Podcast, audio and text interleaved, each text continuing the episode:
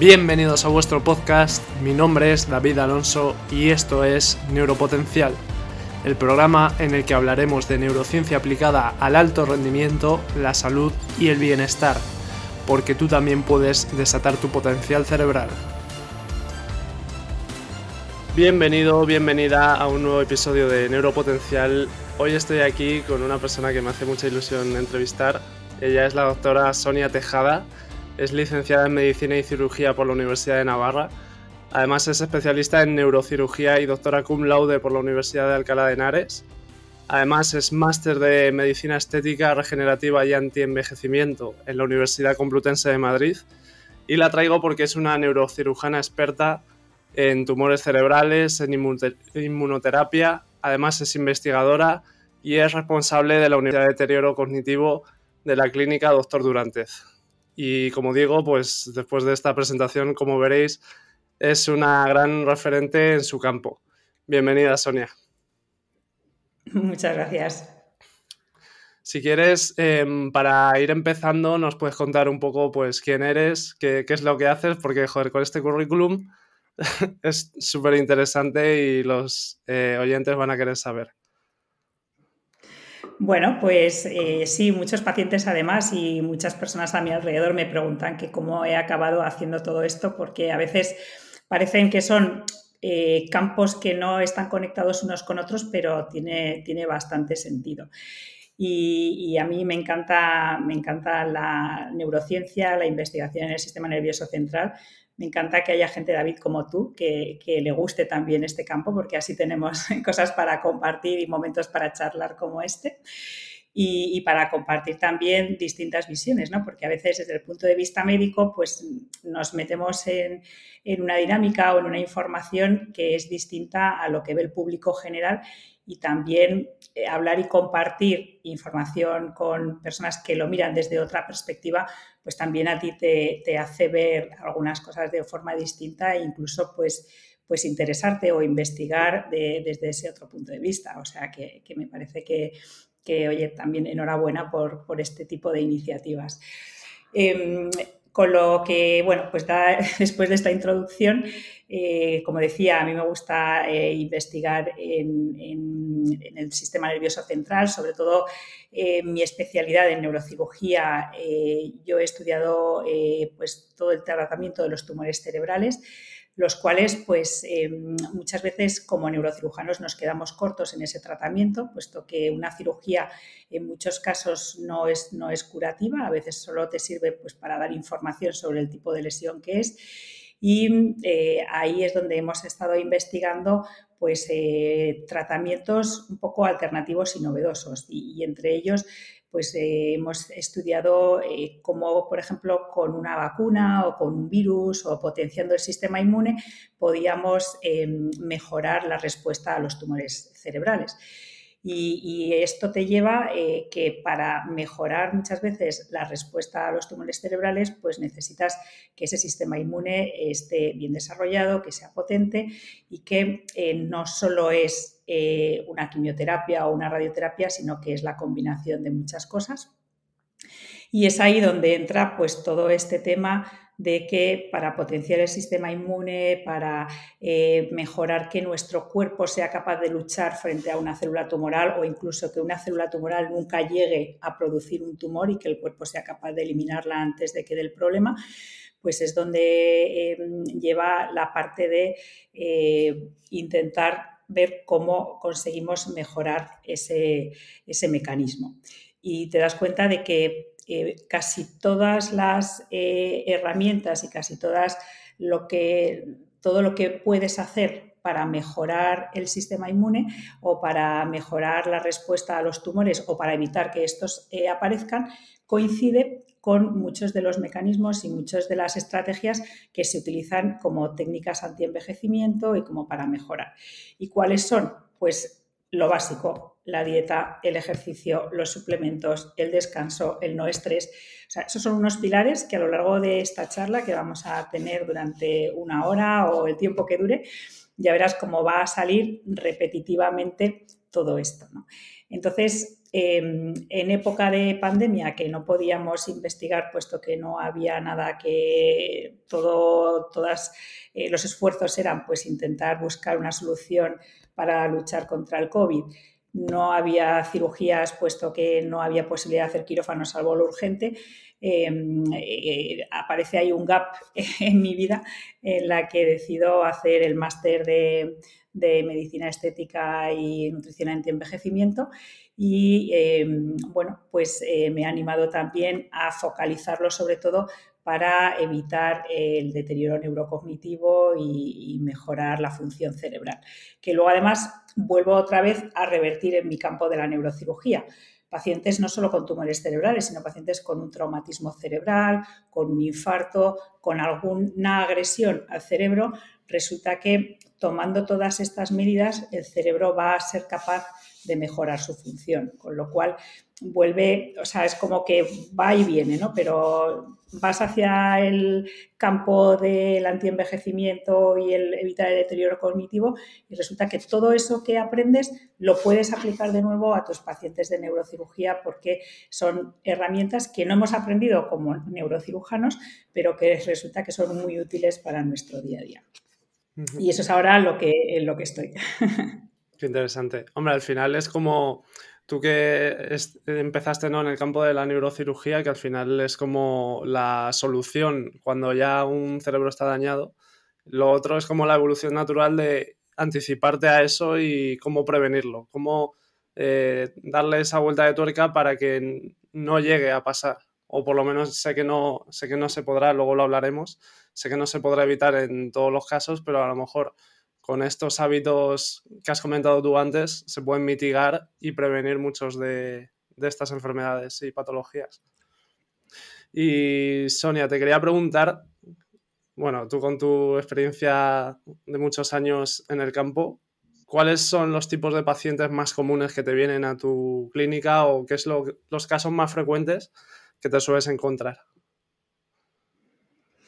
Pues mira, eh, dos tipos de, pacientes que vemos en general en, nuestra práctica diaria en la neurocirugía española. No todos los países son iguales, pero la realidad de la neurocirugía española es que básicamente eh, la mitad de nuestros pacientes son pacientes que vienen con un problema de columna, dolores cervicales, lumbares, ya sea por una compresión de la médula o por una compresión de una raíz nerviosa y la otra mitad pues son pacientes de problemas cerebrales donde hay tumores, donde hay malformaciones vasculares y donde hay em, eh, pues traumatismos cranoencefálicos.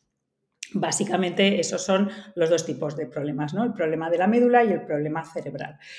Eh, el problema de la columna lo llevamos los neurocirujanos, los, llevamos, los llevan también los traumatólogos. Es un problema súper frecuente en nuestra sociedad y que el 80% te podría decir de esos pacientes mejorarían haciendo técnicas de ejercicio, dieta, cambios de hábitos de vida y es súper difícil. O sea, son pacientes que vienen buscando o una cirugía muchas veces o una pastilla mágica que tienen dolor, que es muy difícil a veces un tratamiento, que muchas veces no tienen indicación quirúrgica y que como neurocirujano pues les dices, oye, mira, no te puedo operar, no tengo una solución para ti, pero tampoco tienes el tiempo para dedicarle y decirle todo lo que deberían hacer para mejorar sus hábitos de vida. Y luego hay pacientes que tienen dolores musculares o que tienen enfermedades tipo fibromialgia, por ejemplo, que es muy difícil de tratar y que tampoco en, medicina tenemos una forma de diagnosticarlo y de tratarlo, pero ni desde el punto de vista de neurocirugía ni desde el punto de vista de reumatología, trauma u otras especialidades y acaban muchas veces pues, en la unidad del dolor. Entonces, em, esto es lo que tenemos que fomentar, yo creo, en la sociedad para evitar que pues, pacientes con ese tipo de problemas se cronifiquen y no tengan una solución inicial. Entonces, eso es una parte. Y luego está pues, los pacientes de problemas cerebrales, que son tumores cerebrales. Los tumores cerebrales más frecuentes son malignos y, son incurables. Es verdad que tenemos herramientas como la cirugía, radioterapia y quimio que pueden mejorar calidad de vida y prolongar supervivencia, pero que eh, muchas veces pues eh, la supervivencia es corta y, con mala calidad de vida. Entonces, una vez que tienes ese diagnóstico de un tumor de alto grado, ya es muy difícil mejorarlo. Y lo que decíamos es que tenemos que intentar, y yo creo que eso es posible, que esas células tumorales en algún momento produzcan el tumor. O sea, si somos capaces de conseguir eliminarlas antes de que den el tumor, pues em, ahora mismo sería la mejor estrategia. Eso en cuanto a los tumores cerebrales, que son los más frecuentes, pero que también hay otros tipos de tumores que son benignos, que se curan con la cirugía y que, no necesitan otros tratamientos. Y luego está el problema de los traumatismos craneoencefálicos, que igual muchas veces son lesiones, por ejemplo, una hemorragia cerebral que la puedes evacuar y, y puedes hacerle una cirugía, pero que en muchos casos son pacientes que tienen un traumatismo, que en la resonancia o en el escáner no se ve nada especial, pero que el paciente está un año o, más que no acaba de estar bien y a veces no te lo sabe explicar. Dice, oye, pues es que no me concentro igual, es que me duele la cabeza, es que estoy como y, no, no ves nada.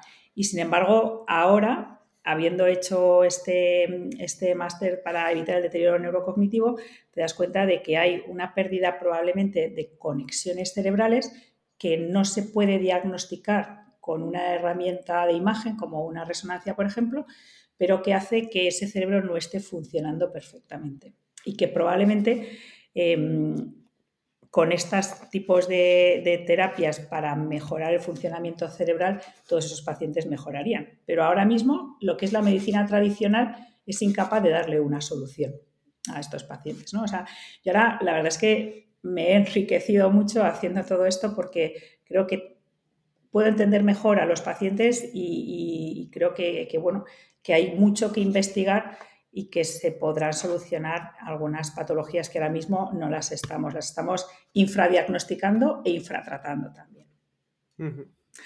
Así que, bueno, ya ves, una, gran variedad de, tipos de pacientes que son los que vemos en la consulta. Eso en cuanto a, la consulta de, neurocirugía, ¿no? En cuanto a la consulta de eh, deterioro neurocognitivo o antienvejecimiento, son pacientes distintos porque en muchos casos son pacientes que no son enfermos, que es una persona normal, que tiene pues un antecedente de Alzheimer en su familia, por ejemplo, o un antecedente de demencia y viene para evitar eh, tener ese tipo de problemas y entonces em, se le hace pues eso, pues un test genético, un test neurocognitivo y se decide si es un tratamiento, tratamiento o solo una prevención.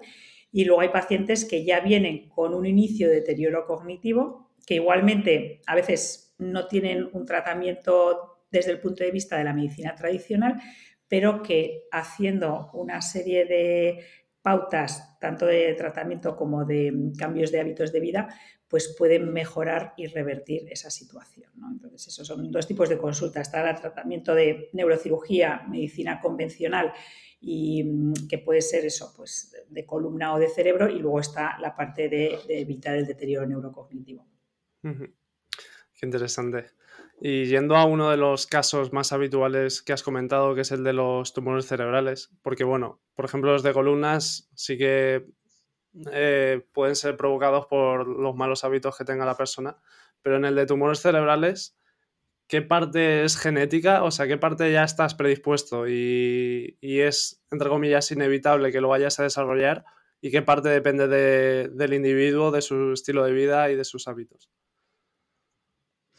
Pues eso, mira, es una buena pregunta y te diré que no tiene respuesta, porque científicamente no lo hemos podido evidenciar.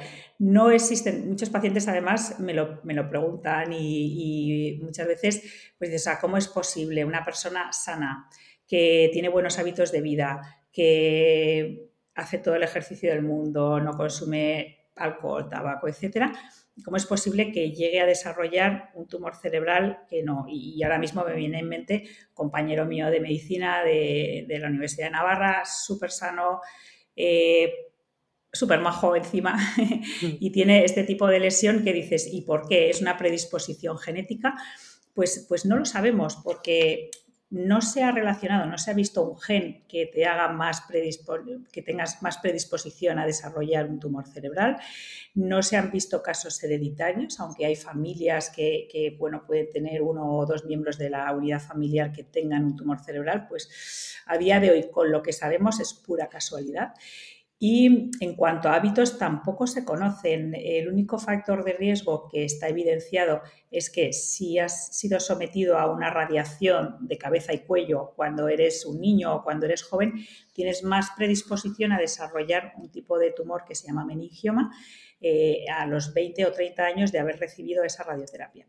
Pero eso es muy concreto para un tipo muy concreto de tumores. Pero para el resto, para un glioma de alto grado, por ejemplo, que son los tumores más frecuentes, no, no se conocen factores de riesgo. Con lo cual, a día de hoy, em, aún diciendo, bueno, eso, pues lo hago todo bien, ¿puedes desarrollar un tumor cerebral? Teóricamente puedes. No, no, hay una forma de evitarlo. Y ya digo, tampoco hay un estudio genético que te diga, como tienes tal gen alterado, tienes más predisposición. Y luego está en duda, por ejemplo, si, hacer resonancias en la población normal para detectar la parte o, la primera fase de un tumor, ¿no? dices, bueno, pues si hacemos resonancias a todo el mundo a cierta edad, podríamos prevenirlo. Pues, pues, tampoco, porque mm, eh, se ha visto además, imagínate que es un paciente que se hace una resonancia pues porque tiene un, traumatismo eh, o una enfermedad, pues eso empieza con un temblor y, tenemos casos así, se les hace una resonancia y está completamente normal y a los tres meses empezar con síntomas y ver que tiene un tumor cerebral. Y dices, bueno, este tumor ha aparecido en tres meses, no sabemos por qué, sabemos que antes no estaba, vuelves a repasar otra vez la resonancia de hace tres meses por si se te ha pasado algo y realmente no estaba. Entonces es, una respuesta que, todavía a día de hoy no podemos dar. ¿Y qué opinas de, porque siempre cuando se habla de salud se habla de, sobre el, concepto de la epigenética, de que, bueno, pues lo que hablamos de que puedes estar predispuesto por genética a tener ciertas probabilidades de desarrollar una enfermedad, ya sea cerebral o de otro tipo. Y, siempre se dice esto de que a ti es como que te reparten las cartas, pero tú eres el que las juegas con tus hábitos. Es una metáfora que se suele usar. ¿Y mm, hasta qué punto es así? O sea, mm, ¿es esto cierto de que eh, al final con nuestro estilo de vida podemos tener una predisposición a desarrollar una enfermedad, pero con nuestros hábitos la podemos evitar? Al 100%. Y cada vez tenemos más evidencia de que esto es una realidad. Hay estudios donde se comparan eh, gemelos idénticos que han sido adoptados por distintas familias y han vivido en distintos sitios y que cambian completamente. O sea, dos personas que eran eh, genéticamente iguales, el haber tenido estilos de vida distintos les hace tener patologías completamente distintas. y esto sí que ahora para, bueno, para los tumores cerebrales todavía no lo hemos demostrado, pero para otras patologías como otros tipos de cáncer o el riesgo cardiovascular, enfermedades relacionadas con, riesgo cardiovascular, 100% dependen de la epigenética. Y, lo más bonito de todo es que es reversible. O sea, un paciente que haya tenido malos hábitos o que haya sufrido algún tipo de enfermedad con los cambios en los hábitos de vida, eh, se puede volver otra vez a, una epigenética que sea favorable y evitar algunas enfermedades. Genial. Eso por lo menos nos da esperanzas de que al final si nos cuidamos y, cuidamos nuestros hábitos y lo que hacemos, al final podemos evitar gran parte de las enfermedades que vemos hoy en día en nuestra sociedad. Y mm, esto me lleva a otra pregunta y también reflexión, que es el tema de normalmente, o lo que yo veo es que la medicina tradicional se centra en curar, se centra en, eh, y, creo que también es algo cultural de, nuestra sociedad, que a menudo tendemos a pensar que nuestra salud no depende de nosotros mismos, sino que depende de nuestros médicos, que son ellos los que se encargan de cuidarnos. De si estoy mal o dame una pastilla, de si cualquier cosa cúrame. Y perdemos ese, enfoque en nuestra responsabilidad como individuos de, en nuestra propia salud, que al final em, con el tema de la clínica del doctor Durantes y todo esto es, como cambiar el paradigma de oye, te tienes que preocupar tú mismo por tu salud y tienes que, antes de que estés enfermo, ver qué tienes que hacer para no estar enfermo. O sea, es como dar un paso hacia atrás y anticiparte. Em, ¿Cómo ves tú este enfoque entre medicina tradicional de curar y medicina preventiva que ahora está más de moda? Yo creo que es una evolución, la verdad. ¿Tú cómo lo ves? Pues eh, así es. Eh, nosotros, eh, Ángel Durantez y, yo, nos gusta un investigador americano que se llama Peter Atia, que no sé si, has leído algo, pero te recomiendo el libro que ha sacado últimamente, es muy bueno y también tiene podcasts muy buenos que también recomiendo. Es, es, este libro, no me llevo comisión, ojo, yo lo tengo, pero se llama La ciencia y el arte de la longevidad y la acaba de publicar hace unos meses. Eh, bueno, no todo el mundo está de acuerdo con todo. Nosotros además tenemos un chat con, con Oliver Zulman, que también es eh, un médico que se dedica pues, a, a la medicina de anti-aging, es el médico de Brian Johnson que, no sé, supongo que habrás oído hablar de él, es este millonario que, tiene un laboratorio en su casa y que invierte dos millones de dólares todos los años en su propia salud. Y la verdad es que nos está ayudando mucho porque nos da mucha información a los que nos dedicamos a esto.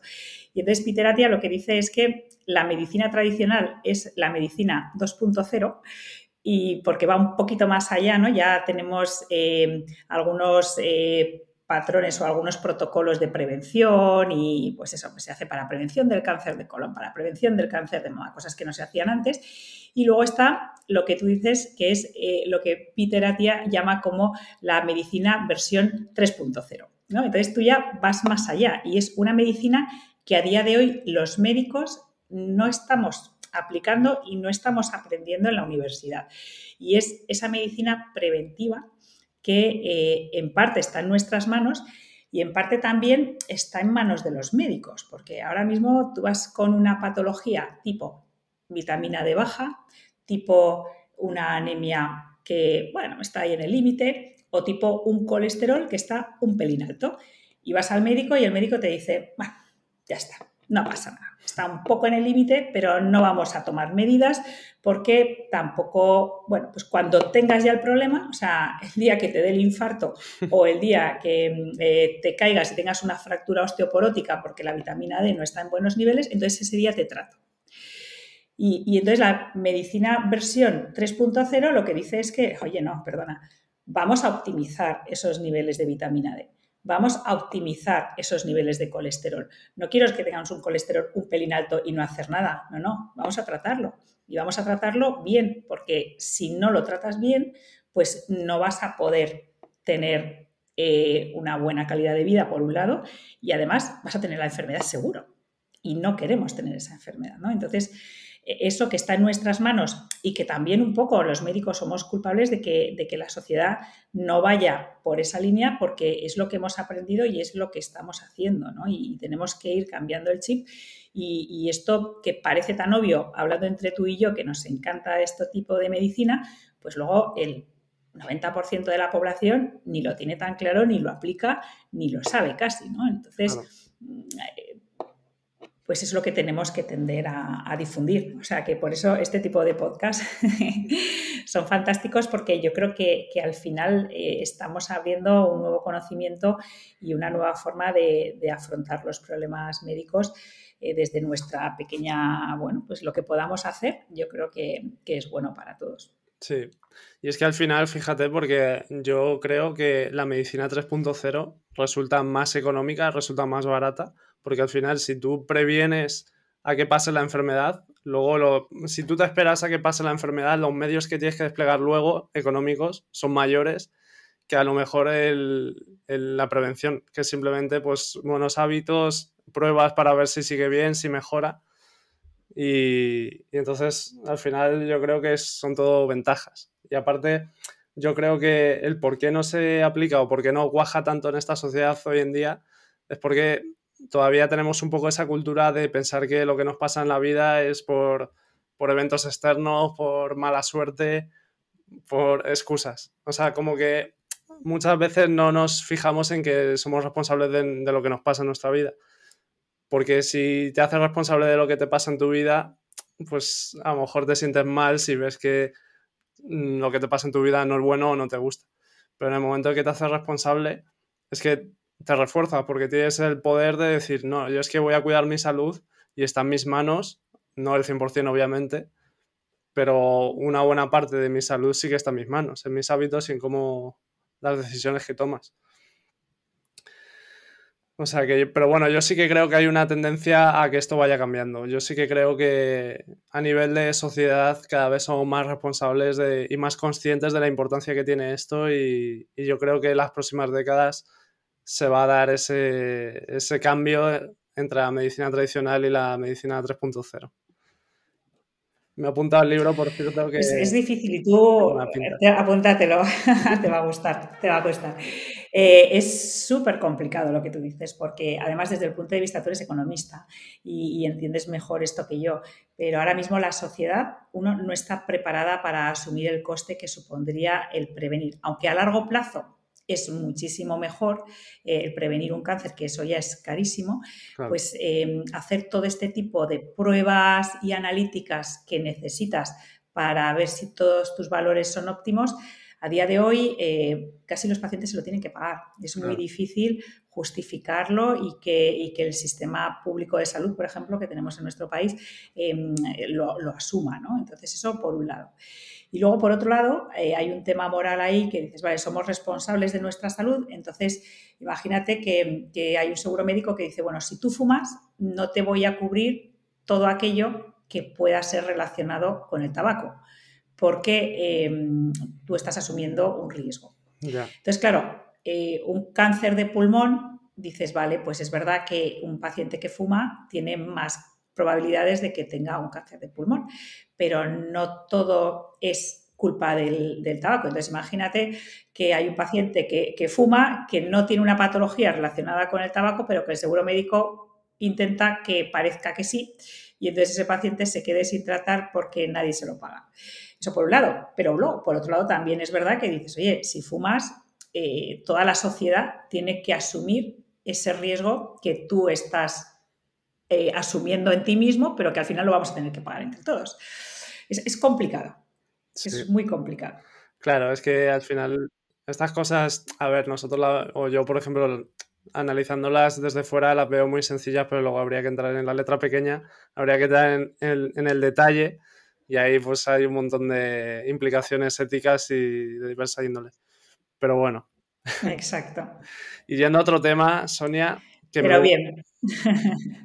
que me gustaría tratar contigo. Es uno de los problemas más importantes de esta sociedad y desgraciadamente, que es el problema de la salud mental.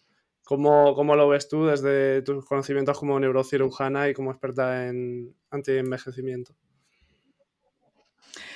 Pues mira, la salud mental es algo también súper apasionante y es algo que también conocemos muy poco, pero que cada vez vamos mejorando más. Entonces, mira, te voy a contar un ejemplo que te va a gustar. Mm. Eh, la semana pasada fue el Congreso de Neurocirugía mm, en Estados Unidos. Hacen ahí dos sociedades americanas y, hacen dos congresos al año y solemos ir pues una vez al año por lo menos para, mantenernos al día y, bueno pues compartir un poco conocimientos con, con, la sociedad americana que bueno pues como tiene más recursos pues siempre van un pelín casi siempre van un pelín más adelantados que nosotros. Entonces, han presentado una estrategia súper interesante que, abre puertas a todo esto que, dices tú de la salud mental. Eh, hay un tipo de tratamientos que son los eh, ultrasonidos eh, focalizados que a día de hoy se están utilizando básicamente para tratar el temblor y para tratar también pacientes con Parkinson. Es lo que está aprobado, ¿no? Y entonces eso es que tú consigues eh, orientar una energía muy, muy grande sobre un target, sobre una diana específica del cerebro y con eso pues tratas tipo, pues eso, el temblor o el parkinsonismo.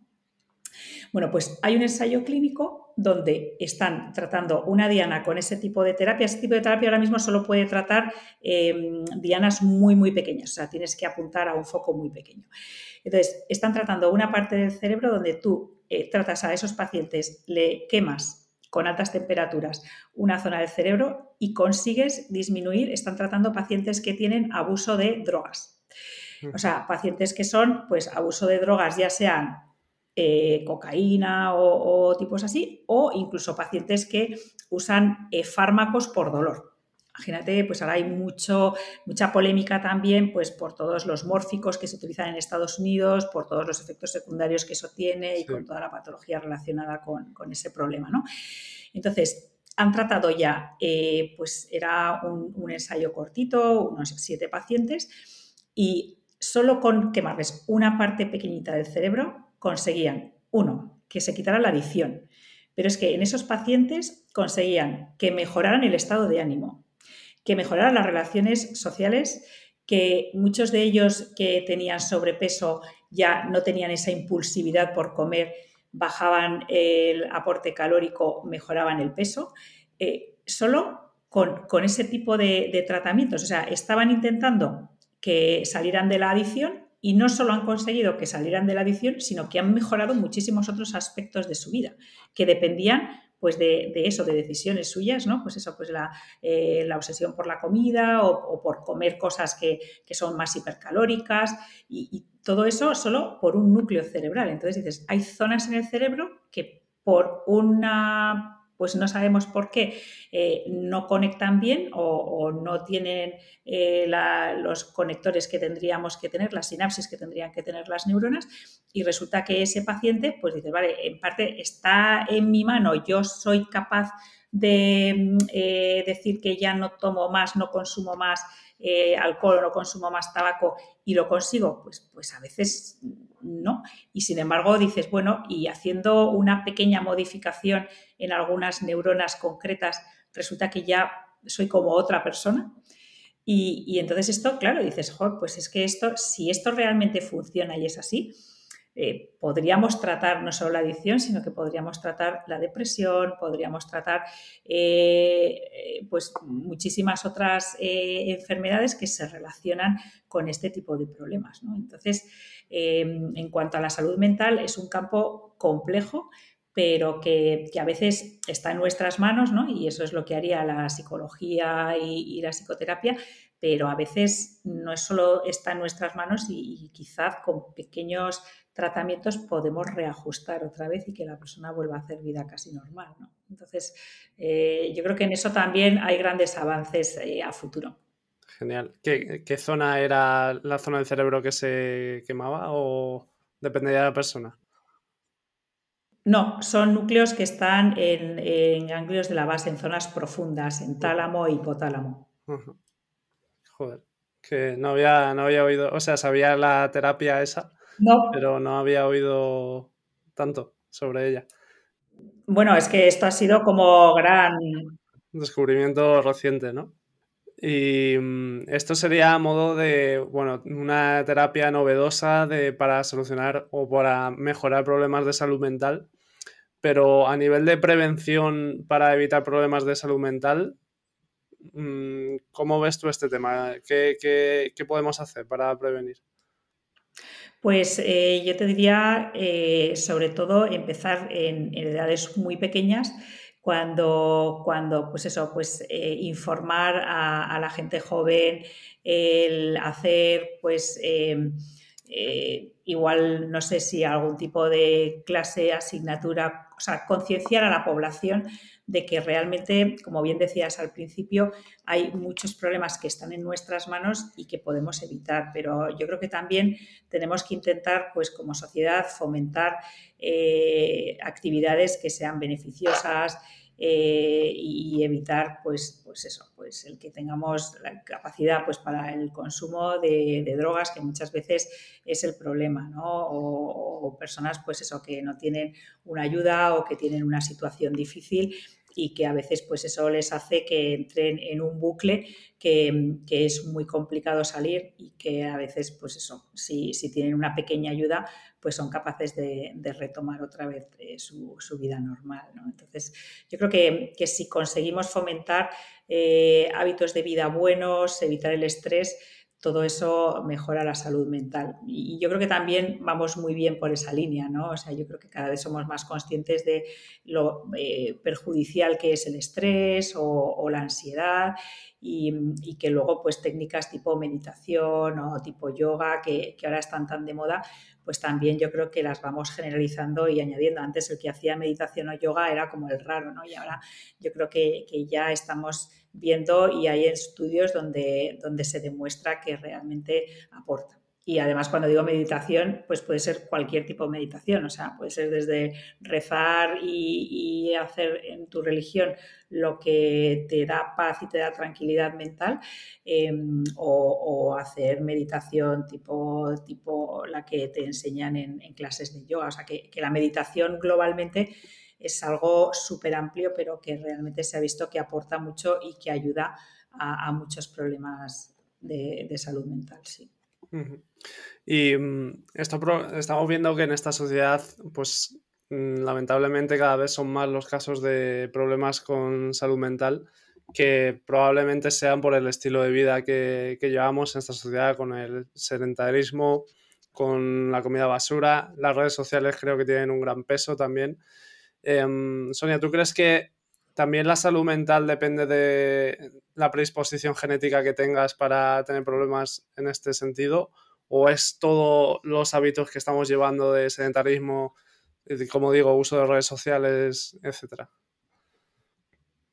Hay una parte que es genética y eso sí que, sí que se ha demostrado, por ejemplo, enfermedades como la esquizofrenia, se sabe que tienen un patrón, un patrón genético y, incluso la depresión profunda también podría, podría tener un papel.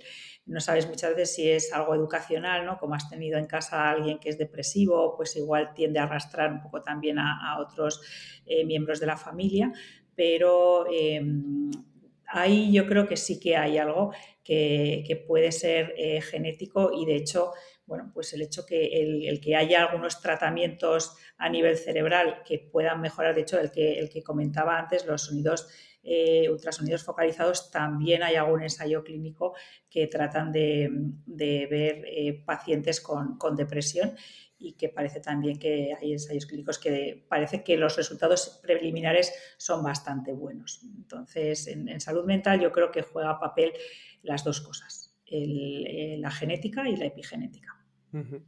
Y para el tema de la genética y la predisposición que tenemos a ciertas enfermedades y bueno, y otros muchos datos interesantes, eh, te quería preguntar por el tema de los test genéticos que al final nos brindan un montón de información sobre pues eso, predisposición de enfermedades y a lo mejor eh, alimentos que nos sientan bien, alimentos que nos sientan mal y una variedad enorme de datos sobre nosotros mismos. ¿Tú crees, Sonia, que es positivo que todas las personas nos hiciéramos un test genético o por el contrario nos puede influir de manera negativa el saber ya que voy a ser, que tengo la predisposición a desarrollar una enfermedad? O sea, yo creo que eh, el conocimiento nos da poder, ¿no? Es la frase esta que utilizan mucho los, los americanos de knowledge is power, pues, pues eso. Entonces, el saber es muy útil porque realmente podemos modificar nuestro destino. Y si no lo sabes, pues no sabes hasta qué punto puedes o no hacer algo, ¿no? Entonces dices, vale, a día de hoy dices, por ejemplo, eh, centrándonos en la demencia, dices, si tengo cierta predisposición porque tengo el gen de la polipoproteína E4, pues tengo cierta predisposición a tener demencia, pero no tengo un tratamiento, ¿de qué me sirve? Y esto era la medicina 2.0. Y ahora vamos a la medicina 3.0. ¿De qué me sirve?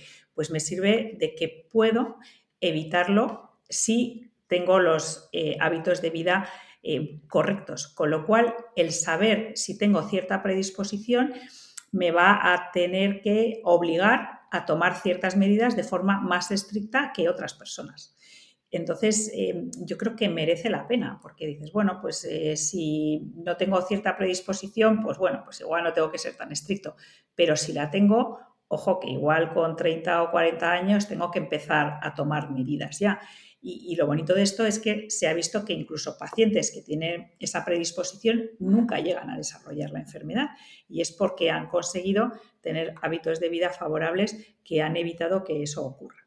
Entonces, yo creo que el saber sí que nos hace ser conscientes de que igual en futuro tengo un problema y que tengo que tomar medidas. Y eso no es malo, o sea, no, no creo que sea nada que yo digo, bueno, pues ahora a mí me gusta, estos eh, yo lo hago porque me sienta bien y porque sé que si el día de mañana desarrollo una enfermedad, pues mira, por lo menos estoy tranquila de que he hecho todo lo que estaba en mis manos para evitar que esto ocurriera. dices, claro, puedes tener, o sea, igual te estás cuidando un montón, luego tienes un accidente, no te sirve de nada. Bueno, es que me sirve porque me siento muy bien. Mi día a día no me duele nada, llego a todo, no, no tengo un estrés que me impida o una angustia existencial que me impida hacer una vida sana y feliz. Entonces, me está compensando. Si el día de mañana tengo un problema, pues lo asumiré. Pero, o sea, el, el que yo evite o el que yo haga ciertos, tenga unos hábitos de vida saludables, no es algo de decir 100% seguro no vas a tener ningún problema, vas a vivir hasta los 120 años. Claro que no, pero sí que por lo menos, o sea, es algo que lo estás disfrutando y lo estás aprovechando desde el momento en el que lo empiezas a hacer. Y es verdad que si tienes esa información genética, pues tendrás que hacer más hincapié en algunas cosas. Si tienes una predisposición genética a tener diabetes, pues igual es interesante que te pongas un glucómetro, que veas qué alimentos te eh, suben o no la glucemia y que los intentes evitar y, si tengo cierta predisposición a un cáncer de colon, pues igual desde los 40 años me tengo que empezar a hacer colonoscopias, frente que si no tengo predisposición, pues igual a partir de los 50 me hago un eh, test eh, para ver si tengo sangre oculta y entonces no necesito hacerme una colonoscopia. O sea que, que, yo creo que todo eso sería fantástico. A día de hoy, hacerse un test genético es muy caro, es costoso, no todo el mundo tiene acceso, ni, la sanidad eh, pública lo puede ofrecer, pero eh, son técnicas que se van mejorando, que cada vez somos más rápidos y más precisos en este tipo de, diagnósticos y que en un futuro pues igual eh, nos viene muy bien. Y luego volvemos otra vez al tema moral. Y entonces si tienes cierta predisposición, eh, el seguro te va a querer cubrir ese problema si lo tienes ya sabiéndolo de antemano que igual lo desarrollas bueno, pues son cosas que, tendremos que ir perfilando ¿no? cuando vayan saliendo. Pero vamos, si se pudiera hacer un test genético, yo creo que sería fantástico. ¿Son fiables los test genéticos que se pueden adquirir en plan por internet que suelen valer 100, 200 euros? ¿O esos son poco fiables? Pues eso también es buena pregunta, depende del test. ¿eh? Hay, hay test que son fiables, otros no tanto, y luego está la interpretación de un médico. ¿no? La, pega que tiene es que te lo hagas por tu cuenta, nadie te lo sepa interpretar muy bien y te quedes con, con una angustia que igual es infundamentada, no tienes por qué tenerla, o igual te están dando algo que es negativo cuando realmente no lo es. Ahora mismo salió hace pues, menos de una semana eh, que se venden test para, detectar el riesgo que puedes tener de desarrollar Alzheimer. Eh, o una demencia. Y eso ha salido en Estados Unidos. Son test que no están aprobados por la FDA y que eh, tampoco tienen tanta sensibilidad y especificidad como lo pueden tener otros test más precisos. Entonces, claro, el que la población tenga acceso a esos test y que luego nadie los interprete y te den un resultado de una máquina, pues eh, también hay que tener cuidado, sí. ¿Alguno que recomiendes tú que sea fiable? Nosotros trabajamos con un laboratorio que se llama Veritas, que lo que hace antiguamente o tradicionalmente lo que hacían era estudio del genoma completo y ahora como eso es bastante caro y poco accesible a toda la población, lo que están haciendo ellos son como packs de eh, distintos estudios que no son tan caros, igual pues te pueden ofrecer eh, un estudio genético pues por eh, en vez de ser el genoma completo que te puede costar 2.000 euros, pues estudios más pequeñitos que pueden ser de 400, que es para ver pues el riesgo de cáncer o el riesgo de enfermedad cardiovascular o el riesgo de que queremos hacer uno de enfermedad de deterioro neurocognitivo. Entonces, hacer como pequeños packs más concretos, intentando ver la patología más frecuente de, de la población y que eso pues te da también mucha idea y ya Em, tratar según tu predisposición o según la información que nosotros tenemos, pues pedirle a cada paciente algo más concreto. No, ver todo el genoma que es demasiado, sino ver partes del genoma en función de cada paciente. Vamos a pasar ya a la segunda parte de la entrevista, que quiero hablar sobre envejecimiento, ya que bueno, es una de las especialidades de Sonia. Y te quería preguntar para empezar con una pregunta muy, polémica muy interesante y es ¿qué opinas de esta corriente posthumanista que hay ahora que afirma que podemos vencer a la muerte? Eh, yo creo que esto a día de hoy no es posible. Tanto como para vencer a la muerte, no. Al doctor Durantez, que bueno, pues yo llevo poco en este campo, él es mucho más experto, lleva mucho tiempo, eh, no habla de técnicas o de medidas anti-envejecimiento, sino de un envejecimiento saludable. Y yo creo que eh, a día de hoy es lo más preciso, porque mm, es verdad que, bueno, pues em, puedes empezar, pues eso, pues cambios de vida, eh, tomar algunos suplementos, intentar que todos tus parámetros estén en valores óptimos. Y cuando ya consigues todo eso, hay quien va un poquito más allá y da un paso a eh, todas estas medidas para longevidad, ¿no? Para decir, no, no, y es que no solo quiero vivir mejor, sino que además quiero vivir 100 años o 150 años. Y hay algunos que dicen, sí, sí, esto yo, yo voy a vivir ese tiempo.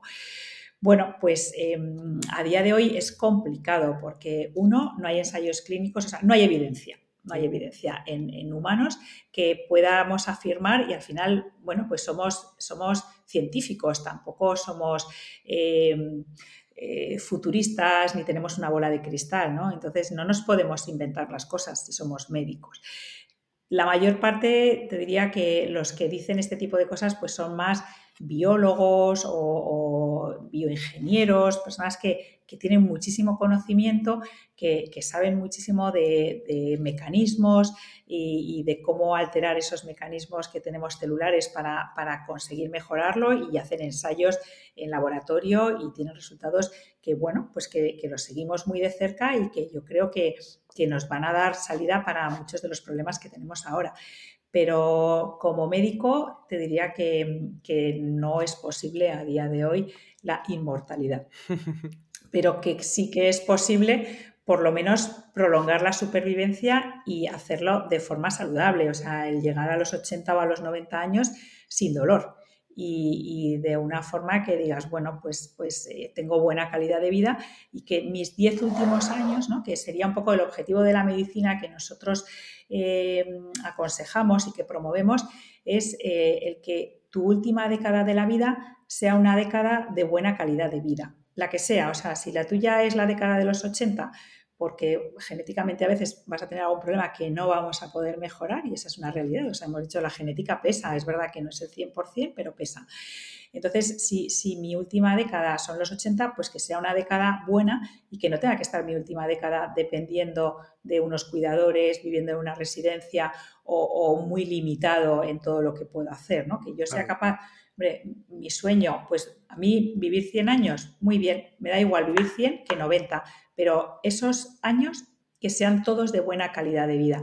No que yo fallezco a los 90, pero resulta que realmente he dejado de ser yo a los 80 porque todos esos 10 últimos años he sido dependiente, no he podido ir a la compra, he tenido que tomar fármacos porque tengo mucho dolor, se me ha fracturado una vértebra o una eh, cadera y, entonces ya pues no puedo coger el coche o, eso, o he perdido la capacidad mental y entonces ya ni siquiera puedo manejar mis cuentas o no reconozco a mis familiares. ¿no? Todo eso que son situaciones muy penosas y que a nadie nos gustaría llegar a ello, pues es lo que intentamos evitar con, todo lo que proponemos. ¿Se podría considerar el envejecimiento como una enfermedad? Pues esto también es algo que se discute y que estamos eh, en la sociedad eh, médica, se intenta considerar como una enfermedad porque es la única forma de que eh, haya dinero para investigar en ello. Entonces, si queremos mejorar, si queremos hacer ensayos clínicos, lo tenemos que considerar el envejecimiento como una enfermedad para poderlo tratar. Y dices, no, claro, es que tienes artritis porque ya te toca, o tienes síntomas de la menopausia porque ya te toca y te aguantas. Si esto lo consideramos, o sea, si la menopausia lo consideras como algo que te toca, pues nadie hace nada. Ni se invierte dinero ni se ponen tratamientos. Si tú consideras que esos síntomas, claro, no tendrían que aparecer y que tú a los 80 no tendrías por qué tener osteoporosis ni tendrías por qué tener deterioro neurocognitivo, entonces considerándolo una enfermedad empiezas a darle importancia a hacer investigación, a poner un tratamiento para evitar que, algunos de los síntomas del envejecimiento pues eh, empiecen a aparecer. Sí, es que en estas corrientes poshumanistas que, que hemos comentado, se habla mucho de del envejecimiento como enfermedad y por eso dicen que como es una enfermedad se puede curar y que en el momento de que la cures pues ya eh, eres inmortal, obviamente inmortal en cuanto a morir de viejo, pero siempre puedes morir de cualquier otra causa como un accidente. Pero, pero bueno, lo digo por la gente que, que no esté al tanto de estas corrientes poshumanistas que, que sepan a qué se refieren con lo de vencer a la muerte y la inmortalidad. Y Sonia, te quería preguntar, ¿qué es lo que pasa en nuestro cerebro cuando envejecemos? Pues mira, eh, el cerebro está formado por eh, células que no se regeneran. Las neuronas son las neuronas que tenemos cuando nacemos en número. Entonces, si vamos perdiendo neuronas a medida que vamos envejeciendo, pues eh, esas ya no reaparecen nunca más, con lo cual va perdiendo volumen, va perdiendo número de células y van perdiendo esas células además conectividad unas con otras. Entonces, ¿por qué ocurre esto? Pues no solo porque vamos cumpliendo años, sino porque estamos expuestos a tóxicos y a, cosas que son dañinas para nuestro cerebro. ¿Y qué es dañino? Pues el aire que respiramos, el agua que bebemos, muchos de los alimentos, muchos de los productos que nos ponemos en el cuerpo, o sea, muchas de las cremas o incluso desodorantes o, eh, bueno, pues eso, por supuesto el tabaco y el alcohol, pero a veces incluso comiendo unas cosas muy sanas o algo que creemos que puede ser muy sano, pues puede que nos produzca un pico de glucemia muy alto a nosotros y entonces todo eso va a hacer que nuestro cerebro no tenga unas condiciones óptimas y que se vaya deteriorando. Entonces, em, algunos pacientes todo esto no le va a afectar mucho y a, otros, a otras personas pues les va a afectar demasiado de forma que van a empezar pues con un problema de atrofia cerebral o de falta de conectividad y eso repercute pues al final pues eso, falta de concentración, falta de memoria, estrés y al final es un círculo vicioso. Entonces todo esto ocurre a lo largo de toda nuestra vida. Y, eso hace que el cerebro pues vaya perdiendo este tipo de, de células. Sin embargo, a pesar de eso, resulta que el cerebro tiene cierta plasticidad y también tiene cierta redundancia. Quiero decir que hay algunas neuronas y algunas células que no están haciendo nada y que si algunas se lesionan, esas que no están haciendo nada pueden aprender hacer lo que eh, tienen las otras y entonces podemos recuperar. Y ese es el sentido que tiene que yo me pueda recuperar después de un traumatismo o que yo me pueda recuperar después de un infarto o, o que empiece con un pequeño deterioro porque tengo Alzheimer, pero que sea capaz de recuperar y de mejorar. Y entonces todo ello se consigue mejorando un poco un equilibrio que hay entre la sinastoblástica, o sea, hay unas eh, señales que son de lesión neuronal y hay otras eh, señales que son de regeneración de, las neuronas o de las conexiones entre las neuronas. Entonces, mm. tiene que haber un equilibrio. Si ganan las que destruyen neuronas, pues obviamente ese cerebro va a envejecer muy rápido. Y si ganan las que eh, son regeneradoras, pues entonces me voy a mantener en una estabilidad importante. Y de hecho se ha visto que hay pacientes que, tienen atrofia cerebral y que tomando ciertas medidas, cambiando hábitos de vida, como decíamos antes, eh, le vuelves a hacer otra resonancia y resulta que hay un aumento del volumen cerebral. Entonces, em, ese, ese, envejecimiento por distintos daños que va recibiendo el cerebro por nuestro día a día, lo podemos compensar si conseguimos que haya un buen equilibrio en, todo el metabolismo y en todo lo que es el funcionamiento cerebral. por eso es tan importante, pues, pues eso, todo lo que hemos dicho de los hábitos de vida, que además Em, si coges lo que es importante para el funcionamiento cerebral y para evitar que envejezca rápidamente, resulta que coincide perfectamente con todas las medidas que hay que tomar para que mi corazón funcione, mi pulmón funcione, mi hígado. Es que es exactamente lo mismo, con lo cual ganamos doblemente. O sea, si a mí me preocupa mi salud mental, me preocupa el envejecimiento cerebral y quiero tomar medidas, resulta que esas medidas me van a venir bien para todo. Con lo cual, o sea, es, inconfundible que tenemos que, ponernos a ello. Sí, además luego hablaremos sobre estas medidas, sobre estos hábitos, pero es que son muy evidentes. O sea, todo el mundo sabe qué hábitos tiene que hacer para estar sano en todos los ámbitos. O sea, es que siempre son los mismos. como tú decías, tanto para el corazón como para el cerebro, como para todos los, los las áreas de nuestra vida. Luego vamos a hablar sobre ello, pero te quería preguntar, hoy en día en nuestra sociedad tenemos más esperanza de vida que en los últimos siglos, pero te quería, quería saber tu opinión sobre si realmente nuestra salud es mejor que las de las personas de hace siglos, que a lo mejor vivían menos años, pero quizás con mayor calidad de vida y con mayor salud. ¿Tú qué opinas? Mira, esto también eh, es muy interesante porque eh, resulta que es verdad que ha aumentado la esperanza de vida como sociedad, sin embargo, eh, las personas más longevas vivieron bastantes más años que los más longevos que están viviendo a día de hoy. Y esas personas ahora mismo están bastante lejos de conseguir ganarles. O sea, si el récord eh, lo teníamos en 1960 con una mujer francesa, que es la que tiene ahora el, récord de, supervivencia, estamos muy lejos de conseguir mejorar ese récord. ¿Cuánto es el récord? Pues eh, no te lo sé decir con exactitud, no sé si eran 123 o 127, algo así. Eh, ¿Qué es lo que ocurre? Mm, que, estamos expuestos a, más eh, tóxicos medioambientales, pues el aire que respiramos, eh, quizás hábitos más sedentarios, quizás algunos aditivos o, productos que antes no, consumíamos. Y, eso hace que, que el récord de supervivencia ahora mismo no estamos cerca de alcanzarlo. Con lo cual, algo está pasando, algo no estamos haciendo perfectamente bien porque, porque no hay más personas eh, longevas eh, en la actualidad que antes. Aunque globalmente, pues sí que hemos mejorado porque somos capaces de prevenir enfermedades y, porque, bueno, pues algunos problemas con cirugías o con tratamientos médicos, pues los estamos eh, consiguiendo mejorar. Pero, pero eso es una cuestión que a día de hoy tenemos que, estudiar. Al final, mm, por ejemplo, yo me acuerdo de mis abuelos, pero eh, también la gente de pueblo, los ancianos de pueblo que están acostumbrados a, valerse por sí mismos y a hacer todo tipo de tareas, incluso de actividad física. Y al final yo creo que eso es lo que les hace envejecer de forma saludable.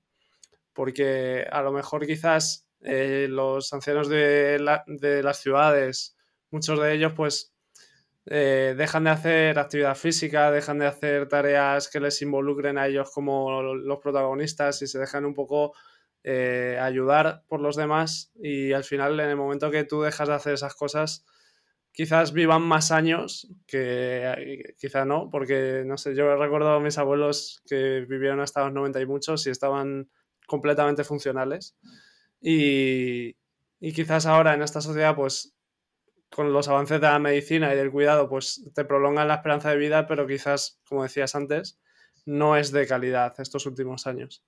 Sí, así es, está muy de moda ahora lo de las Blue Zones, ¿no? Y además que hay ahora un documental en Netflix que ha visto mucha gente y que no, lo he visto todavía, pero bueno, por distintas vías me ha llegado que lo tengo que ver, que, bueno, que habla un poco de, lo que ya sabemos, ¿no? Estas siete poblaciones a nivel mundial que tienen el récord en, en, número de personas más longevas y lo que hacen es lo que tú dices, ¿no? Lo que recordamos de nuestros abuelos que comían pues productos que ellos mismos cultivaban, em, tanto pues eso, pues animal, verduras, em, era, pues no tenían esos aditivos, no comían eh, comida basura, comida rápida, toda esta bollería industrial que tenemos ahora tan a mano y que a los niños se lo damos desde que son pequeños. Y luego pues tenía una actividad física y social que muchas veces igual tampoco, ¿no? En las ciudades pues igual vives tú solo y saludas al vecino en el ascensor y poco más. Y eso pues a algunas edades al final sí que es importante para, mantener un poco pues ese, esa capacidad mental y, ese bienestar que, también te aporta el relacionarte con los demás y que, estando en un pueblo que no lo tienes dado y sin embargo aquí pues con la televisión, los móviles o, todo lo que tenemos igual no necesitamos ni siquiera relacionarnos con nadie porque estamos entretenidos todo el día. Claro. Con lo cual, sí, eso es. Hay que, tenemos un poco que retroceder y, ver qué cosas no estamos haciendo bien y, podemos rescatar. Sí. Y Sonia, te, voy a hacer una pregunta para ver si te mojas. Aunque, bueno, antes me has dicho que los médicos no, no hacéis vaticinios de este tipo, pero bueno, eh, a, ver, a ver si te mojas. ¿Tú me podrías decir cuánto crees que podría aumentar la esperanza de vida en los próximos 50 o 100 años? Uh, qué difícil, eso sí que es mojarse. no tenemos datos. Eh, a nivel de opinión, pues ahora a día de hoy la esperanza de vida es más o menos la década de los 80, ¿no? Un poquito más arriba, un poquito más abajo según sexo masculino o femenino, pero quizá hablando de 50 a 100 años, igual sí que podríamos aumentar la mediana de supervivencia a 100 o 120. Yo creo que sería algo a lo que podemos apuntar. Eh, o sea, ampliar la supervivencia en 20 años más o 40 años más incluso si nos vamos a dentro de 100 años, yo creo que es una realidad que es factible. Y luego lo que decíamos, o sea, dices, claro, ¿qué hacemos con una población tan longeva, no? Si, si estamos llenos de ancianos de 100 años, pero eh, tenemos que tener en mente que es una sociedad que si llegamos a esa edad tenemos que llegar bien, o sea, tenemos que llegar no siendo dependientes, siendo capaces de hacer algún tipo de actividad. Dices, vale, pues igual no puedo hacer actividad de algo muy físico, habrá trabajos que no puedan hacer ancianos, pero habrá trabajos que se puedan hacer perfectamente, como estar, pues, en, Estados Unidos, por ejemplo, hay muchos voluntarios que trabajan en un museo, pues explicando obras de arte o estando en la recepción, dándote algunos detalles. Dices, bueno, pues eso lo puede hacer una persona de 90 años si se encuentra bien pues claro que sí, ¿por qué no? Pero claro, no tenemos que pensar en una población longeva dependiente y en residencias, porque entonces es algo, una sociedad que no se puede sostener. Pero si pensamos en que yo voy a llegar hasta los 120 años mm, bien, independiente y haciendo algo que, sea rentable para todos, que no me tengan que mantener, pues entonces igual sí que, sí que es posible. Sí, y al final es eso, que este tipo de personas que sean mayores pero sean funcionales y dependientes, pueden seguir desempeñando trabajos que sean más vocacionales y que además el, realizar este tipo de trabajos es que les va a mantener activos y les va a mantener sanos y apasionados. Así es. Bueno, vamos ya, Sonia, con los hábitos anti-envejecimiento, aunque ya los hemos tocado un poco por encima en otras preguntas, pero bueno, ya vamos a entrar en detalle qué cosas tengo que hacer yo como persona o como oyente del podcast para eh, ralentizar lo máximo mi envejecimiento? Pues mira, básicamente son siete, siete, pilares. el, primero de todo, la nutrición, muy importante. O sea, ahí, bueno, pues hay un factor, es verdad que no se puede generalizar, o sea, siempre se dice, pues eso, pues una dieta sana basada eh, sobre todo pues en verduras, con un aporte de proteínas y grasas que, sean de buena calidad. Em, se puede añadir el ayuno intermitente, también esto, bueno, pues es algo que, que se puede discutir más o menos tampoco es algo, yo creo que en la nutrición no hay ni algo que sirva para todo, pero, pero que nos tenemos que ir mentalizando de que lo que comemos al final va a determinar en gran medida parte de, nuestros problemas y que luego pues hay pacientes que tienen intolerancias o, pacientes que, tienen algunos problemas digestivos, la microbiota es, un mundo lo de la nutrición, pero que adaptado cada uno a su día a día lo tiene que, valorar y, cambiar si tiene problemas, es el primer pilar diríamos. El segundo, el ejercicio. Y no me vale decir, no, es que yo no me puedo apuntar a un gimnasio porque no tengo tiempo. Eh, o sea, es indiscutible, tengo que hacer ejercicio. De hecho, Peter Atía, el que te comentaba antes, em, dice, o sea, si, no empezamos haciendo algo de ejercicio, ya está, olvídate, no seguimos. O, eres capaz de, de, hacerme levantarte y sentarte cinco veces seguidas en un tiempo establecido, o si no, empieza a hacer sentadillas. O sea, entonces el ejercicio además eh, no es solo decir, no, es que yo camino todos los días media hora, es insuficiente. O sea, caminar al aire libre se ha demostrado que además luego controla otro de los pilares, que es el estrés, porque al final luego todos se, relacionan unos con otros. Pero caminar está bien, pero es insuficiente, hay que hacer ejercicio de fuerza, porque además hay correlaciones en las que se ve que la fuerza que tienes en la mano o la fuerza que tienes en las piernas según el grupo de edad, se relaciona con tu supervivencia. ¿Por qué? Pues porque esa fuerza además te va a hacer, eh, no solo es como un indicativo de la potencia muscular, de la capacidad ósea, de que no tengas fragilidad eh, en, otras estructuras, sino que te va a evitar caídas o que si tienes una caída, pues eh, no tengas una consecuencia desastrosa como es una fractura de una vértebra o una fractura de cadera. Entonces, el ejercicio tiene que ser ejercicio de cardio, tiene que ser ejercicio de fuerza y tiene que ser ejercicio de flexibilidad. Y dices, joder, pues no me da la vida. Pues sí que da. O sea, una hora de ejercicio al día, por lo menos tres veces por semana, combinando todas esas modalidades, hay que intentar encontrarlo. Eso como mínimo. Y a más a más. O sea, si soy capaz de hacer más, muchísimo mejor. No se ha visto que el exceso de ejercicio sea malo, a menos que ese exceso de ejercicio te lleve a lesionarte, por supuesto. Pero en cuanto a tiempo, es, beneficioso y ya digo, en cuanto a ese sí que hay una correlación que cuanto más ejercicio sea capaz de hacer, más beneficioso va a ser para, tu salud. El, el, siguiente sería el estrés. Sería el tercer pilar que hay que controlar, que no es que digas, no, es que me tiene que resbalar todo, nada me importa, yo no me estreso por nada, no. O sea, un cierto nivel de estrés es bueno porque nos va a, mantener nuestro cerebro activo y que esas conexiones al final nos sirvan para nutrir todo, todas nuestras neuronas y todo nuestro metabolismo cerebral, pero es un nivel de estrés que eh, no me tiene que angustiar. O sea, no, tengo que, no me tiene que quitar el sueño, no me tiene que quitar el hambre, no me tiene que, alterar mi forma de ser o, producirme, pues eso, una depresión o algún tipo de, enfermedad que, muchas veces se relacionan con el estrés. ¿no? Entonces, el estrés que, que sea de activación mental es bueno, el estrés que es eh, me, genera angustia y, me genera malestar, pues ese lo tenemos que intentar evitar. Pues eso, técnicas de meditación, eh, de yoga, hay tratamientos de psicología, hay páginas web donde te proponen distintas eh, terapias para, para, hacer tú mismo o podcast también, o sea, hay maravillas que son completamente gratis si no puedes ponerte en manos de un profesional para gestión del estrés.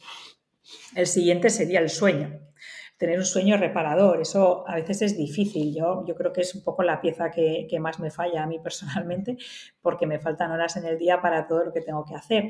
Pero, pero hay que mentalizarse de que el sueño es súper importante. Cada vez más estudios demuestran que hay que dormir entre 7 y 8 horas al día. Y, bueno, pues es algo que, que, también nos lo tenemos que proponer y priorizar.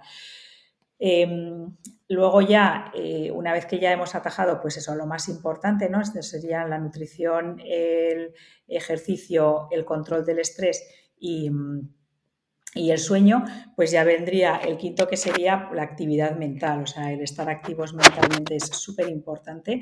Para gente joven que tiene un trabajo que tiene algo que le demanda, pues es fácil mantenerse activo. Para personas mayores que igual ya no tienen ese, ese nivel de exigencia, pues también hay los sudokus, hay ejercicios eh, para, mejora cognitiva y se ha visto en los tratamientos que hacemos nosotros para pacientes con, inicio de deterioro cognitivo que les es súper útil y hay páginas web y hay algunos libritos y cuadernillos que, les permiten el hacer una actividad mental a diario y que, que ayuda muchísimo. Y luego está todo el mundo de los suplementos.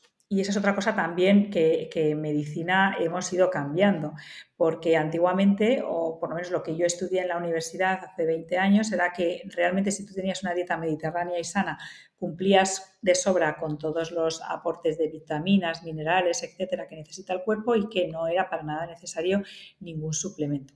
Sin embargo, estamos viendo que para conseguir valores óptimos de niveles de vitaminas o niveles de minerales, o suplementamos en muchos casos o no conseguimos esos niveles óptimos. ¿Por qué? Pues no lo sé, no, te puedo dar una respuesta ahí. No sé si es porque los tomates que comemos no tienen todo lo que tenían que tener, si es porque no absorbemos bien, si es por la contaminación.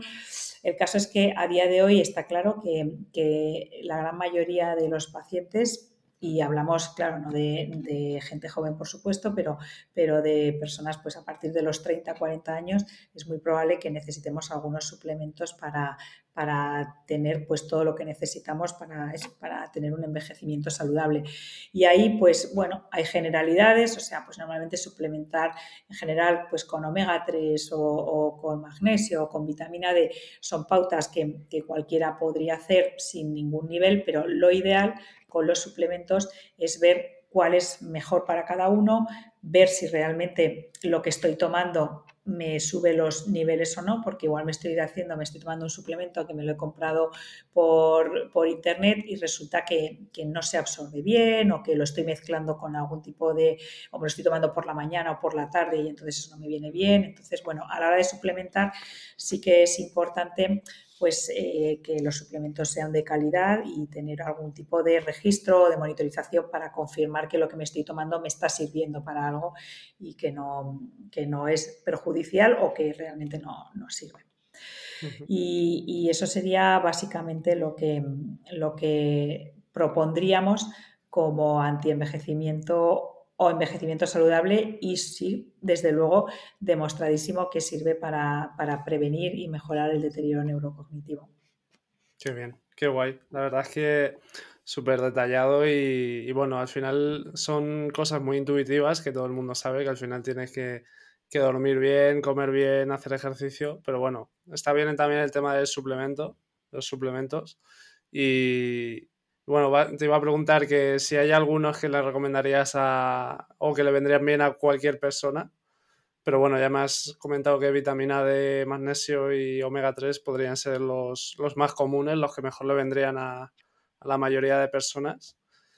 Pero claro, haciendo ese seguimiento de si realmente te está, lo estás absorbiendo y te está aumentando los niveles. Eh, sí, es una inversión, ¿no? Que dices, bueno, pues al final también me tengo que comprar los suplementos. Entonces, quizá dices, bueno, pues la vitamina D en general se ha visto que buena parte de la población y población joven entre los 30 y 40 años Estamos viendo un importante número de personas que tienen el nivel de vitamina D eh, bajo, pero igual tú lo tienes muy bien, entonces no necesitas ese suplemento. Igual puedes suplementarte con un complejo de vitamina B o igual te falta algún tipo de mineral, pues como el selenio, el zinc, o igual me dices, oye, pues es que resulta que, tengo el pelo que se me cae o las uñas que se rompen con facilidad, ¿no? La piel, el pelo son muchos de, los, em, de las quejas también que vemos con frecuencia y, y a veces dices, bueno, pues igual hay suplementos que me pueden mejorar, la biotina, por ejemplo, que es un típico suplemento que se suele utilizar para eso, o igual tengo un déficit hormonal y entonces todo mi problema es ese. Entonces, bueno, sí que es importante, pues eso, antes de eh, lo que dice Peter Atia, que, que también yo creo que eso sirve mucho, es decir, vale, yo me tomo suplementos, pero si me voy a tomar un suplemento, tengo que saber, uno, para qué sirve no te lo tomes por tomar. Dos, ¿qué espero que me haga ese suplemento? Y, tres, el decir, bueno, pues eh, que, no tenga ningún efecto secundario que, pueda ser perjudicial para mí. Entonces, si sé qué efectos secundarios puedo tener, qué puedo esperar y, para qué sirve, bueno, ya estoy respondiendo a tres cosas de ese suplemento, ya me lo puedo tomar. ¿No? Pero que es importante a veces reflexionar, ¿no? No es decir, no, es que me han dicho o he oído este podcast que esto es buenísimo bueno, vale, ¿y qué dosis tiene? ¿no? Igual dices, no, es que este, este compuesto tiene todo esto. Y dices, ya, pero es que igual tiene tan microdosis que es que casi no lo vas a absorber, no te sirve de nada y, estás invirtiendo un dinero en, algo que realmente no me va a aportar nada beneficioso. Em, para saber que estamos sanos, eh, y volviendo al tema de la medicina 3.0, uno de los pilares básicos es el, hacer análisis, el saber en qué punto estamos en cada momento. ¿Cuál crees tú, Sonia, que son los biomarcadores de salud más importantes y que tenemos que tener en cuenta? Pues así, a grosso modo, eh, en la población general, eh, te diría que son eh, bueno, pues el, hemograma típico, por supuesto, ¿no? Pues para detectar que no tengas una anemia. Em, hacer una PCR, que es algo sencillo y que la PCR, pero no la que se hacía para el COVID, sino la proteína C reactiva, que es la que nos indica los niveles de inflamación que tiene nuestro cuerpo, sobre todo porque si esa está normal, pues puedes estar tranquilo, si está alterada, entonces es cuando tienes que empezar a investigar más en ese paciente, a ver por qué motivo tienes una inflamación y dónde está, que muchas veces puede ser pues una intolerancia alimenticia. Em, entonces sería un hemograma sería la, PCR, la proteína C reactiva, eh, y luego el, metabolismo del colesterol, el metabolismo del colesterol, pues saber cómo está la LDL, cómo está la HDL y los triglicéridos, eso es súper importante. Y el metabolismo de la glucosa, ¿no? saber cómo está mi glucemia qué datos de glucosa tengo en ayunas y cómo está la hemoglobina glicosilada, que es otro factor que nos indicaría si tengo niveles altos de glucosa durante mucho tiempo del día. Entonces, si cubres un poco el metabolismo del colesterol, el metabolismo de la glucosa y luego medimos algunos minerales que, como hemos dicho, a veces están bajos, como son la vitamina D y la vitamina B, todo el complejo B, yo creo que con eso para una persona joven y normal sería suficiente. Y luego ya, pues dependiendo de cada uno, quizás habría que hacer alguna determinación ya más concreta. Eh, nosotros en la clínica del doctor Durante hacemos eh, un estudio que incluye una analítica perfil mujer que eh, tiene 107 biomarcadores y una eh, eh, analítica perfil hombre, simplemente porque las hormonas son distintas. En el hombre se mide PSA, en las mujeres se miden algunos otros valores. Esa es la gran diferencia y que son 104 parámetros. Y con eso cubrimos más o menos todo, pero realmente es muy extensa buscando valores óptimos y, claro, es una analítica que es, tiene un coste, ¿no? Entonces, como decir, vale, para la población general es difícil que todo esto pues me lo cubra un chequeo normal o una analítica rutinaria o una analítica del trabajo, pero, pero para una persona joven y asintomática quizás mm, para el día a día tampoco es necesario el, hacérselo todo. Si, sí, bueno, dependiendo un poco, ¿no? Pero si quieres eh, apostar por un envejecimiento saludable, pues igual sí que es necesario el, afinar mucho con, muchos parámetros. Y bueno, Sonia, te quería preguntar por qué opinas sobre las terapias hormonales que se están poniendo muy de moda ahora, como por ejemplo en Estados Unidos la terapia de reemplazo de testosterona.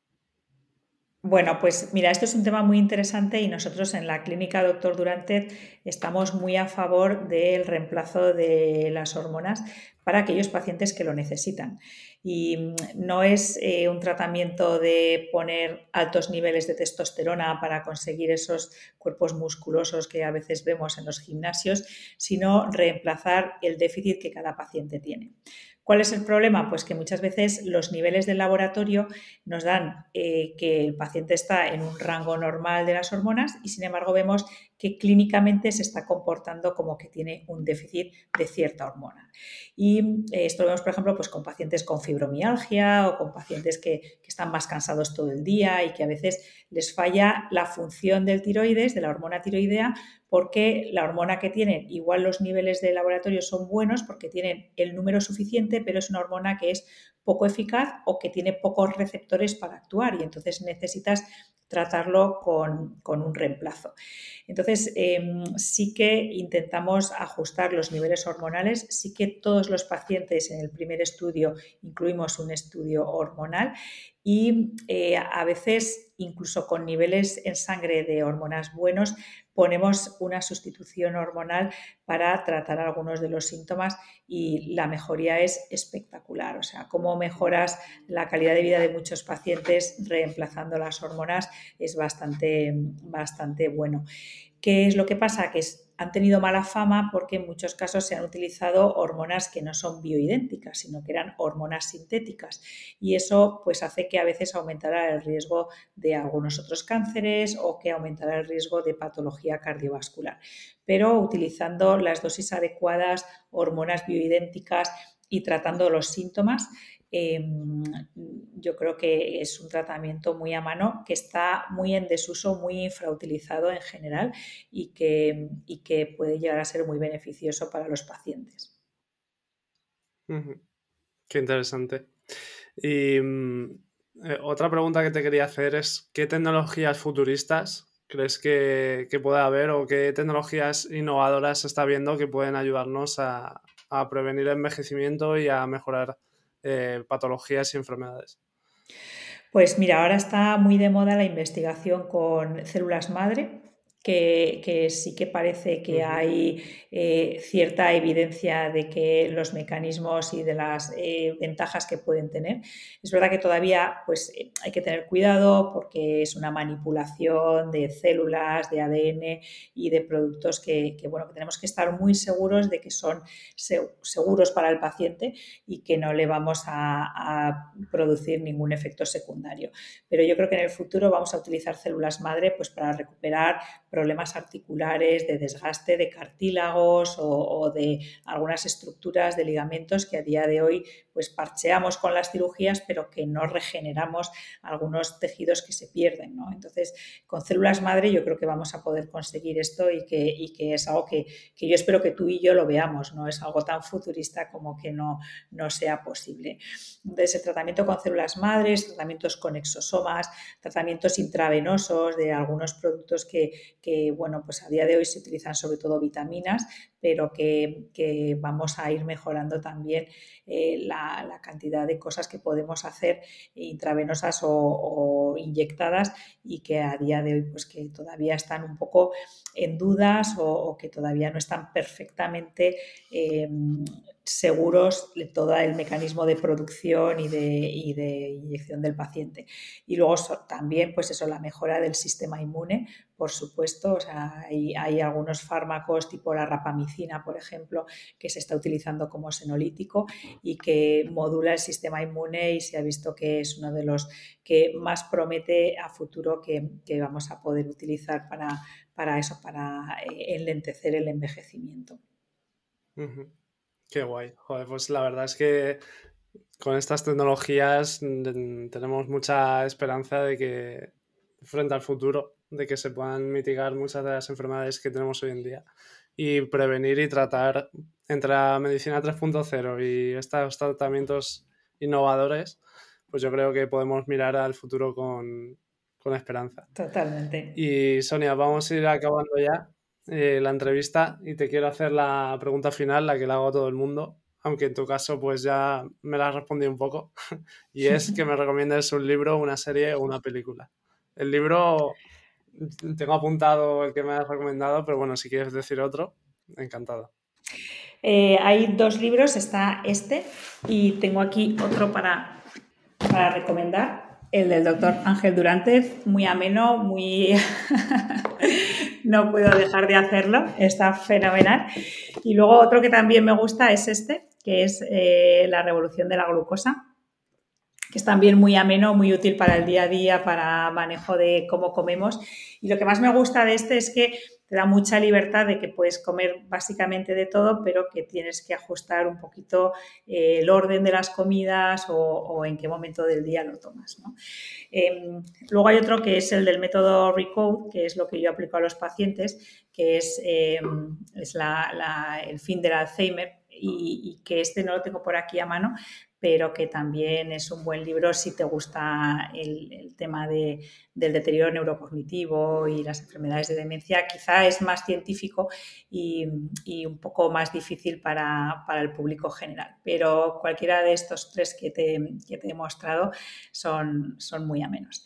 Y luego como series, pues la de, la de Netflix, la de las Blue Sounds, eh, parece bastante interesante. Yo creo que nos sitúa también un poquito en, qué buenos hábitos eh, son los que se han visto que, pueden llevarnos, y eso sí que está demostrado. O sea, así como hay cosas que son futuristas y que no podemos eh, ver o, podemos decir algo, pero que es acertar, pero la realidad es que hay algunas zonas del mundo donde, donde hay una población más longeva y que coinciden muchas de las eh, cosas que hacen entre todas ellas y con lo cual pues podemos ir aplicando aunque sea alguna de esas.